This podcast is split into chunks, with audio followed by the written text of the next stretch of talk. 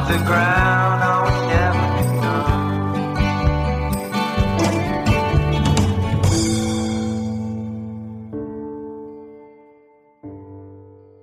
Hallo und herzlich willkommen zum Wortkollektiv-Podcast. Ich bin Friederike und mir gegenüber sitzt Svenja. Hallo und mir gegenüber sitzt Hanna und Hanna war schon mal Gast bei uns im Podcast. Äh, ich glaube bei der dritten Folge. Das Thema war Kirche macht Gehorsam und heute bist du wieder dabei. Da freuen wir uns sehr. Äh, Hanna studiert auch Theologie und zwar in Halle, wohnt aber in Leipzig äh, und geht jetzt auch mit großen Schritten auf ihr Examen zu. Unser heutiges Thema ist das Thema Maria. Und zwar ist Hanna sehr begeistert von Maria, schon seit einiger Zeit. Erzähl uns doch mal, warum. Ja, hallo. Ähm, und zwar habe ich ursprünglich mich mit Maria beschäftigt, so im Fahrwasser der feministischen Theologie, weil ich es einfach interessant fand, Frauen im, in dem Alten Testament, im Neuen Testament als sogenannte Mirroring-Figuren für gläubige Frauen heute. Was heißt das, Mirroring-Figuren? Also Mirroring-Figuren, das ist eine Methode aus der feministischen Theologie und Theorie. Ähm, da sucht man Identifikationsfiguren für Frauen, also jetzt in dem Fall zum Beispiel Frauen in der Bibel oder auch zum Beispiel Frauen in der Kirchengeschichte, mit denen man sich identifizieren kann, ähm, damit es Frauen leichter fällt, sich selbst zum Beispiel in der Nachfolge Christi zu sehen oder ähm, sich selbst ein Amt in der Kirche bekleiden zu sehen oder sowas in der Art. Und würdest du sagen, dass du dich mit Maria ganz besonders selbst auch identifizieren kannst? Naja, das wäre ja ein bisschen vermessen. Auch ich habe den Sohn Gottes geboren. genau, also bei Maria ist das mit der Identifikation ein bisschen heikel. Aber ja, ich würde schon sagen, dass Maria eine wichtige Figur unseres Glaubens ist. Und wir uns durch die Beschäftigung mit ihr ganz, ganz doll weiterentwickeln können in unserem Glaubensleben. Und was genau begeistert dich an Maria? Also einerseits, mh, da kann ich mich noch ganz gut erinnern an den Romurlaub. Ähm, da haben wir so die ganzen tollen Kirchen angeguckt mit den ganzen krassen Märtyrerbildern von Caravaggio und so weiter. Und es war alles sehr beeindruckend und irgendwie sehr schön. Aber das, was mich wirklich berührt hat, waren, äh, war die Pietà von Maria. Weil sie die einzige Figur ist, die so gar nichts Aufregendes macht, die irgendwie kein Wunder vollbringt oder die äh, nicht als Märtyrerin gestorben ist. Aber sie ist trotzdem die gebenedeiteste unter den Frauen. Dadurch, dass sie einfach demütig immer dabei ist. Sie ist das ganze Leben Jesu mit dabei. Natürlich hat sie ähm, auch eine besondere Bedeutung, weil sie sich entschieden hat, den Sohn Gottes zu gebären. Das ist ja auch äh, kein Alltagsgeschäft. Und das sagt ja auch schon was aus über ihr, über ihre Persönlichkeitsstruktur oder auch über ihre, über ihr Vertrauen in Gott. Also man muss sich ja vorstellen, dass sie damals vielleicht 13, 14 Jahre alt gewesen ist und der biblischen Überlieferung zufolge wurde sie überrascht, äh, wurde sie überrascht mit dieser Aufgabe, den Sohn Gottes zu gebären und sie hat es gemacht, obwohl sie sich damit quasi den sozialen Ausstieg gesichert hat, weil sie, ähm, weil sie noch unverheiratet war erstens und auch aus vielerlei anderer Grün Gründe. Vielleicht nochmal ganz grundsätzlich. Wir sprechen ja jetzt über Maria, äh, die in der Bibel die äh, Mutter von Jesus ist.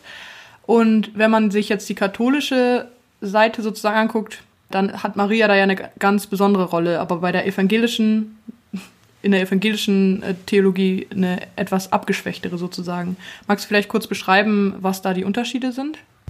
Ja, gerne. Also im 16. Jahrhundert hat sich die Marienfrömmigkeit hatte halt richtig ungeahnte Ausmaße angenommen. Davor war Maria schon immer ziemlich wichtig in der Kirchengeschichte. Also die ersten, die ersten theologischen Streitigkeiten überhaupt, da ging es dann auch um Maria. Ist jetzt Maria die Christusgebärerin oder die Gottesgebärerin? Also vor der Reformation. Im, genau, das war so 4., 5., 6. Jahrhundert. Ähm, war Maria immer enorm wichtig.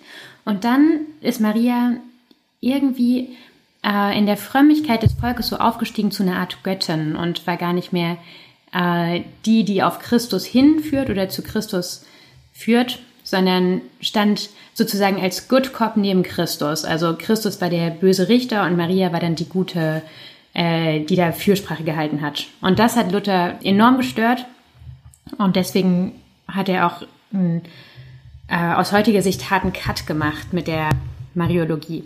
Nichtsdestotrotz war aber auch Luther und die, der ganze Wittenberger Kreis noch enorm in dieser Marienfrömmigkeit verhaftet. Also es wird ja dann immer oft gedacht, dass äh, Maria dann direkt mit der Reformation verschwunden ist aus der protestantischen Kirche.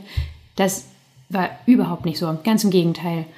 Luther hat selbst noch die Marienfeste gefeiert und auch bis ins 18. Jahrhundert wurden die noch gefeiert. Nicht mehr alle, aber immerhin doch noch ein paar. Und Maria war auch in der privaten Frömmigkeit noch wichtig. Halt in der protestantischen Theologie ganz klar als die, die auf Christus zeigt und nicht die wie eine Göttin äh, neben Christus steht. Und so ist es eigentlich, so sollte es eigentlich auch nach theologischer äh, Sicht in der katholischen Kirche sein. Also katholische Theologen äh, sagen selbst, dass Maria zu Christus hinführt und dass man mit Maria zu Christus betet. Also genau wie mit den Heiligen, die soll man ja auch nicht direkt anbeten, sollen ja auch Katholiken nicht machen. Aber es hat sich in der Volksfrömmigkeit einfach so niedergeschlagen. Ich glaube, dass die, dass aus so einem schlimmen Antikatholizismus heraus äh, man Maria aus der protestantischen Kirche verdrängt hat und dass man quasi das Kind mit dem Bade ausgeschüttet hat. Da gibt es ja mehrere Beispiele, wie auch zum Beispiel mit, den, ähm, mit der schönen Tauferinnerung zum Eingang von jeder Kirche. Wo sind die bei uns? Warum sind die weg? Einfach aus purem Antikatholizismus nehme ich an. Und mit Maria ist es genauso. Die hätte uns so viel zu geben und um uns abzugrenzen, haben wir sie einfach abgestoßen. Also wärst du dafür, dass man Maria zurückholt in auch eine evangelische Frömmigkeit? Ja, in jedem Falle. Ich bin sogar ähm, sehr dafür, dass es im universitären Betrieb wieder eine Mariologie gäbe in der evangelischen Kirche. Ich glaube, wir brauchen es einerseits natürlich, um uns mit den katholischen und auch orthodoxen äh, Geschwisterkirchen zu verständigen, dass wir auch dazu eine Position haben und nicht so, ach, lieber nicht, diese Haltung. Und auch für die protestantische Spiritualität, glaube ich, ist die Figur der Maria enorm wichtig. Was könnte Maria da leisten in der Spiritualität? Mm, meines Erachtens könnte Maria äh, eine Figur sein, die uns Protestantinnen helfen könnte, aus dieser krassen elitären Verkopfung rauszukommen. Weil mit der Fokussierung auf das Wort werden Gefühle oft ziemlich ausgespart und nicht jeder hat Zugang zu, äh, nicht jeder hat Zugang zum Beispiel zu dieser Predigtkultur und so weiter. Und mit dem Bild einer Maria, einer leidenden Mutter, können ja wohl doch die meisten was anfangen. Das ist ja ein sehr zugängliches Bild. Und was würdest du sagen, könnte das konkret für die Frömmigkeit bedeuten, jetzt so im praktischen Sinne? Also mir fällt es zum Beispiel äh, leichter, so mit dieser, mit dieser Unverfügbarkeit Christi umzugehen, wenn ich daran denke, dass Maria es geschafft hat, ihr ganzes Leben lang, oder wie Maria ihr ganzes Leben lang trotzdem dadurch im Glauben geblieben ist. Und ähm, diese Unverfügbarkeit, also dass Christus einerseits uns ganz nah sein soll und andererseits unendlich weit entfernt. Das hat ja Maria am eigenen Leib erfahren, indem sie ihn erst zur Welt gebracht hat und ihn dann hat sterben sehen müssen. Maria also sozusagen als Beispiel einer Gläubigen, mit der man sich dann identifizieren kann. Genau. Die einem sozusagen nochmal begreiflicher macht oder nochmal greifbarer, was, was auch Jesus selbst ist, oder? Einerseits das, genau, und dass es auch möglich ist, so einen tiefen, so ein tiefes Vertrauen zu haben im Glauben. Das fällt mir zum Beispiel unglaublich schwer. Und neulich habe ich was ganz Schönes gelesen, als wir das Stabat Mater gesungen haben mit dem Chor, dass Dvorak, als er das geschrieben hat, da sind kurz vorher seine ersten beiden Kinder gestorben und er war in einer richtigen Lebenskrise. Also seine Erstgeborenen. Und nur durch die Auseinandersetzung mit dem Text von diesem Stabat Mater, also von dem mittelalterlichen Gedicht an die ähm, Maria voll der Schmerzen, hat er es geschafft, seinen eigenen Verlustschmerz ähm, ja, zu verarbeiten. Also sozusagen eine, eine Rolle, die mir ein Muster gibt, mit dem ich mich identifizieren kann und auch eine Folie, wo auf der ich dann mein eigenes Schicksal wieder verarbeiten und auch deuten kann. Ja, genau. Also zum einen, zum einen was ähm, alles Schmerzhafte betrifft, aber zum anderen natürlich auch dieser unglaubliche Mut, den Maria da vorlebt, dass sie als Teenagerin zu der Entscheidung fähig war, das Kind Gottes auszutragen und dass sie dass sie das das ganze Leben lang so mutig begleitet hat. Das finde ich unglaublich inspirierend. Und es gibt eine katholische Theologin, ähm, die heißt Chiara Lubich. Die hat gesagt, man kann das auch in die persönliche Frömmigkeit übertragen, weil Christus in jedem von uns heranwachsen kann, sinnbildlich. Also natürlich nicht als Baby, aber äh, sinnbildlich, indem man sich auf die christliche, auf die jesuanische Ethik einlässt, indem man nach dem, nach dem Prinzip der Liebe lebt. Dann wächst Christus in uns und das finde ich ein ganz schönes Bild. Aber würdest du auch sagen, dass, also du hast vorhin gesagt, dass Maria es dir leichter macht ähm, mit der Unverfügbarkeit, beziehungsweise mit dem zugleich von ganz weit weg und ganz nah dran Jesu umzugehen. Da würden dann bestimmt viele protestantische Theologen sagen so, nein, wir, das wäre dann schon wieder so eine Mittlerschaft oder so, Jesus mhm. allein reicht sozusagen, mhm. solos Christus. Was würdest du dazu sagen? Ich würde sagen, dass Maria das Solus Christus für mich erst möglich macht, weil äh, wenn es nicht so, ich finde das Wort mittleren blöd, aber sie ist, ähm, sie ist dennoch das Bindeglied zwischen uns und der Lebendigwerdung Gottes. Das ist erstens die Vorstellung, dass das ein Mensch war und dass Jesus wirklich Mensch geworden ist. Das läuft für mich ganz viel über die Person der Maria. Und Mittlerin ist doof, aber sie zeigt auf Christus und nur durch, nur durch sie, glaube ich, kann ich das richtig annehmen. Mhm. Dass, ja, dass Christus Mensch geworden ist und dass das Christliche auch in uns leben kann.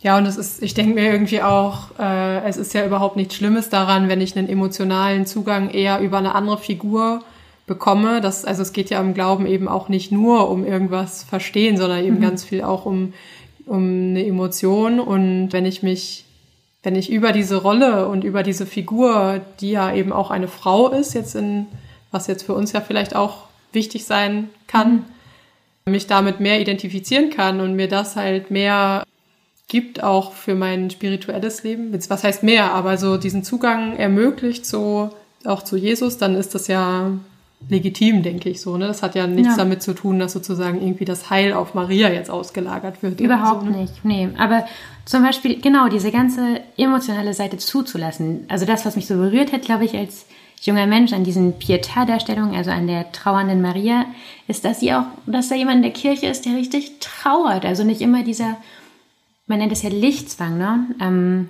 dass man sich immer so freuen muss über Christus. Nee, ich finde es aber nicht immer schön. Also mhm. ich fände es auch netter, wenn ich ihn mehr spüren würde oder mehr die Gegenwart spüren würde. Und einfach auch zu sagen, oh, richtig, richtig schmerzhaft, dass es jetzt, dass er sich jetzt so unendlich weit anfühlt. Und das finde ich, ist ein ganz wichtiges Moment. Ich finde zum Beispiel das Magnificat, also den Lobgesang der Maria als solchen, einen richtig tollen Text, der eigentlich auch davor, äh, davor bewahrt, sie so hoch zu heben. Denn in diesem Text, einerseits sagt sie, ähm, einerseits gesteht sie sich das auch zu, dass Gott sie jetzt ausgesucht hat. Und das finde ich auch wieder toll, dass man sich nicht nur die ganze Zeit klein macht.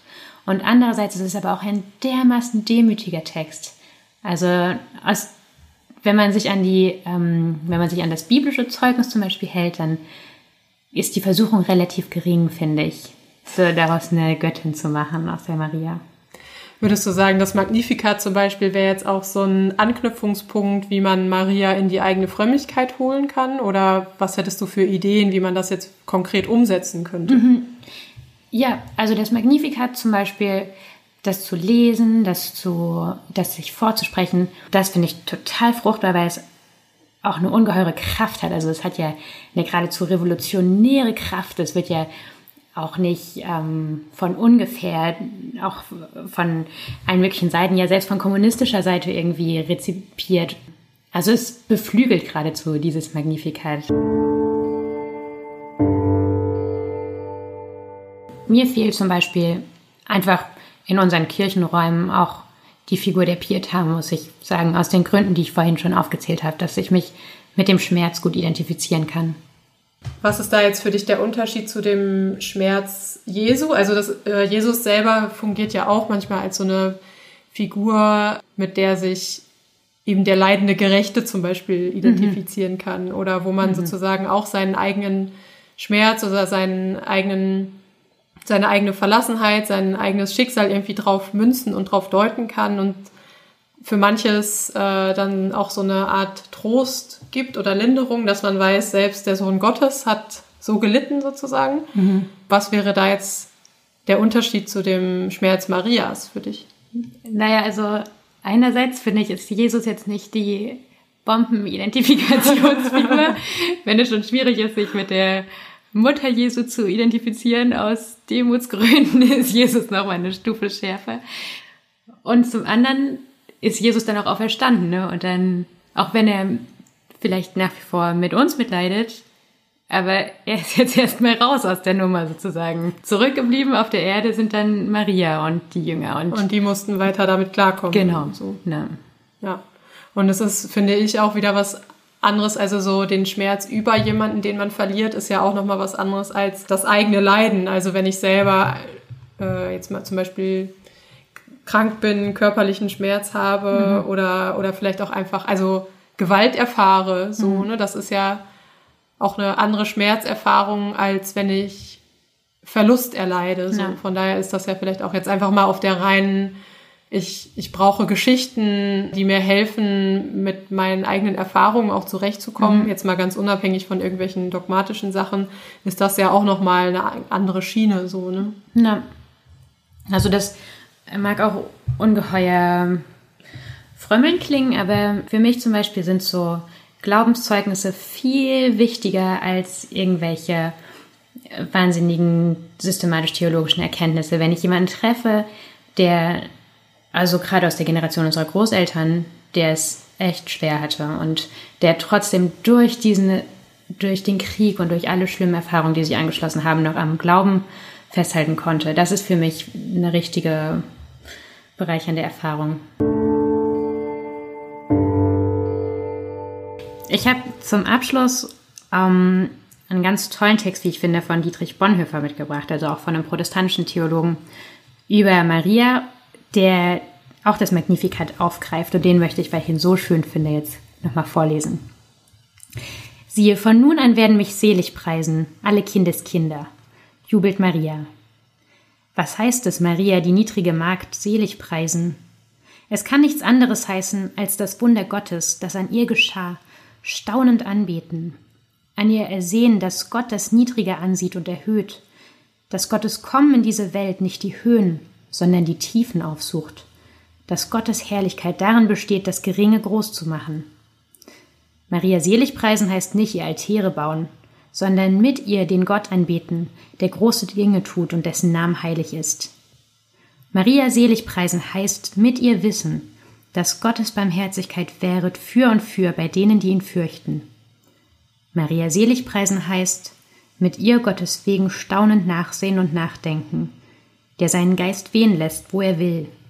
Heißt, ihm gehorchen und mit Maria demütig sprechen, mir geschehe, wie du gesagt hast.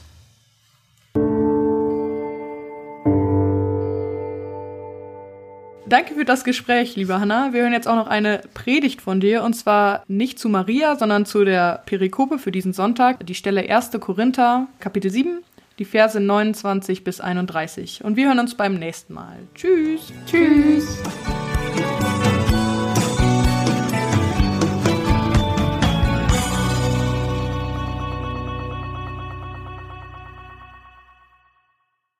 Dies aber sage ich, liebe Brüder und Schwestern, die Zeit drängt, damit auch die, die eine Frau haben, sie haben, als hätten sie sie nicht. Die weinen sollen weinen, als weinten sie nicht. Die sich freuen, sollen sich freuen, als freuten sie sich nicht. Die etwas kaufen, sollen kaufen, als behielten sie es nicht. Und die sich die Dinge dieser Welt zunutze machen, sollen sie sich zunutze machen, als nutzten sie sie nicht. Denn die Gestalt dieser Welt vergeht. Ich möchte leben, bis ins Mark und nicht nur so, als ob. Ich möchte lieben, vor Liebe überfließen, mich in meinen Schmerz so richtig reinknien und vor Freude zerspringen. Ich möchte spüren, dass ich lebendig bin, auch wenn es Narben hinterlässt, viel wagen. Ich will mich für nichts mehr bewahren. Und du, Paulus, Asket vom Dienst, meinst, ich solle leben, als ob. Also, Paulus, das ist doch ehrlich geschmacklos. Und das finde nicht nur ich, da habe ich auch prominente Unterstützung. Bonhoeffer schrieb einst, dass ein Mensch in den Armen seiner Frau sich nach dem Jenseits sehen soll. Das ist milde gesagt eine Geschmacklosigkeit und jedenfalls nicht Gottes Wille. Was ist da los, Paulus? Ist deine Zunge so taub für die Freuden des Daseins? Und gönnst du uns anderen, die wir das Leben auskosten wollen, nicht wenigstens unser Glück? Ich hoffe doch nicht. Ich möchte dir einfach ein wenig Ungeschicklichkeit im Ausdruck unterstellen in diesen Versen und mich nötigen, weiterzulesen und zu verstehen. Wer den zweiten Korintherbrief hier genervt aus der Hand wirft, hat mein Verständnis, aber vielleicht nicht die beste Entscheidung getroffen.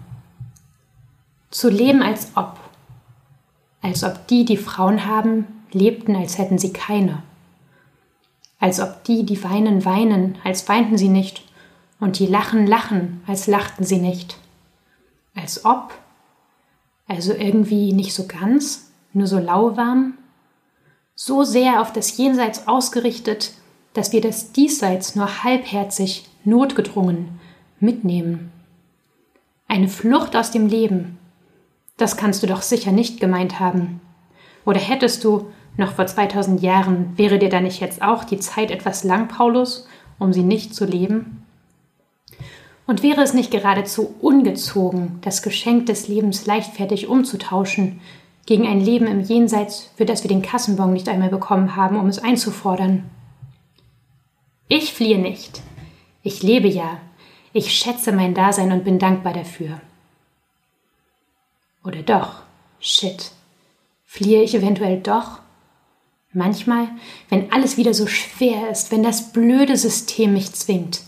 Dieses System. Das nimmt mir heimtückisch alle Freude und lässt mich rotieren. Das System dieser Welt entscheidet mal wieder, wo es für mich lang geht, was ich jetzt konsumiere, wie ich meine Tage zu gestalten habe, dass ich unnütze Hausarbeiten für den Papierkorb verfasse. Und die Gesellschaft, ja die Gesellschaft, sie zwingt mich, mich zu verhalten, wie ich es gar nicht möchte, mich gegen andere zu behaupten, zu lügen, abzurechnen. Als ob, sagst du Paulus als ob wir nicht anders könnten, als ob wir keine Alternative hätten. Es ist nichts gesetzt, behauptest du. Einer könnte es auch genau anders machen. Kaufen, als ob man es nicht behalten würde. Kaufen ohne Anspruch und ohne Beanspruchung.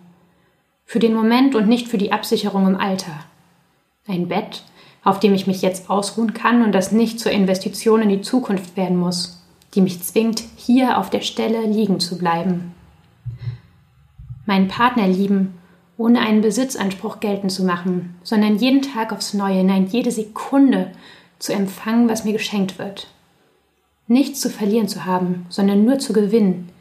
Nichts behalten zu müssen, für nichts ein extra safes Schloss kaufen zu müssen und dann nachts doch die Sorge im Hinterkopf, dass es mir genommen wird, sondern es immer wieder neu geschenkt zu bekommen Paulus, du bist kein Asket. Du bist ein kleiner Hippie. Ich möchte aber, dass ihr ohne Sorge seid, schreibst du. Don't worry, be happy, huh? Hättest du wohl heute lange Rastas und einen Joint im Mund? Doch sei ferne, würdest du jetzt vielleicht sagen. Denn in der Sorglosigkeit besteht ja doch erst der Ernst des Lebens. Denn nur indem wir diese Welt und ihre starren Gefüge von Sozialdarwinismus und Co. nicht ernst nehmen, nehmen wir das Leben ernst, das Leben in Christus, das neue Sein. Um das Leben ernst zu nehmen, muss man sich der Gestalt, dem Schema dieser Welt entziehen. Denn sie ist vergänglich, wie du sagst. Aber das bedeutet keinesfalls Rückzug, kein als ob im Sinne von Gleichgültigkeit. Nein, es bedeutet als ob im Sinne von dennoch. Das Schema dieser Welt vergeht, aber zugleich blüht das Wesen der neuen Welt, überall dort, wo es ein Dennoch gibt. Ich weiß, ich lebe im ständigen Konkurrenzkampf. Dennoch.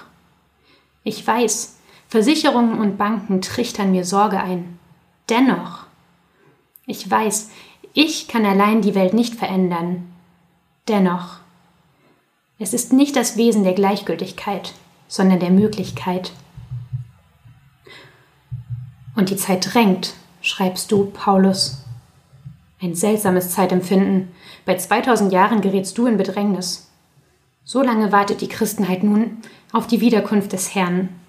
Und dir wird die Zeit knapp. 2000 Jahre bis jetzt. Wer weiß, wie lange der Herr noch auf sich warten lässt. 2000 plus x Jahre sind also eine knappe Zeit. Klingt irgendwie falsch? Was hat sich denn getan in knappen 2000 Jahren? Wie weit sind wir gekommen, das Reich der Liebe und Gerechtigkeit aufzurichten? Wie viel näher sind wir einem Leben in Nächsten- und Feindesliebe gerückt in all dieser Zeit? Nach zwei Weltkriegen im letzten Jahrhundert, nach dem Holocaust, nach den Atombombenanschlägen auf Hiroshima und Nagasaki. Nach 1900 Jahren hatte die Menschheit ihre gegenseitige Vernichtung jedenfalls perfektioniert. Und weitere läppische 100 Jahre später hat ein guter Teil der deutschen Bevölkerung diese Schrecken schon wieder verdaut und streichelt sich zufrieden den Bauch. Nächstes Jahr wählen wir in Sachsen. Wie weit wird es da noch kommen? Da wird einem doch wirklich die Zeit knapp. Und ich? Wie weit habe ich mich entwickelt in meinen zarten 26 Jahren? Wie viele Jahrtausende bräuchte ich noch bei meiner derzeitigen Entwicklungsgeschwindigkeit, bis ich ein Leben nach den hohen ethischen Maßstäben des Evangeliums führen könnte. Nach den Maßstäben der Liebe. Hm, 2000 Jahre sind eine kurze Zeit. Ich aber will dennoch leben. Ich will dennoch sein. Und ich kann, wenn ich mich jetzt ein wenig dennoch traue und morgen, dann kann ich klitzeklein vorantippeln. Kleine Schritte in das Leben. Nicht in das Leben der Gesellschaft, den strengen Schemata, sondern in mein Leben. Vivre le provisoire, pflegte Frère Roger aus Thésée zu sagen. Ohne Anspruch auf Vollendung. Vivre, vivre. Lebt das Provisorium, lebt in Freiheit vom Schema der Welt. Paulus, du bist kein Asket, auch kein Hippie. Du bist ein Revolutionär. Lebt das Provisorische, aber lebt dennoch. me down off the ground.